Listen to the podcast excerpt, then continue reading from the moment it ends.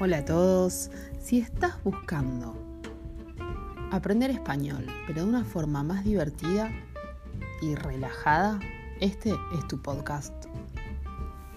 Siempre que escuchas español o que estás aprendiendo una lengua nueva, es bueno que tu oído se vaya acostumbrando al acento, a los diferentes sonidos, porque los sonidos no son los mismos en tu lengua natal que en la mía. Entonces está bueno ir escuchando, por más de que no entiendas incluso, eh, ayuda un montón y tu cabeza vas a ver que prontamente va a ir aprendiendo palabras, palabras, palabras y cada vez va a ser capaz de identificar más. Si escuchas algo aburrido, fácil, lo terminas abandonando. Así que quédate acá, que vamos a hacerte reír o llorar.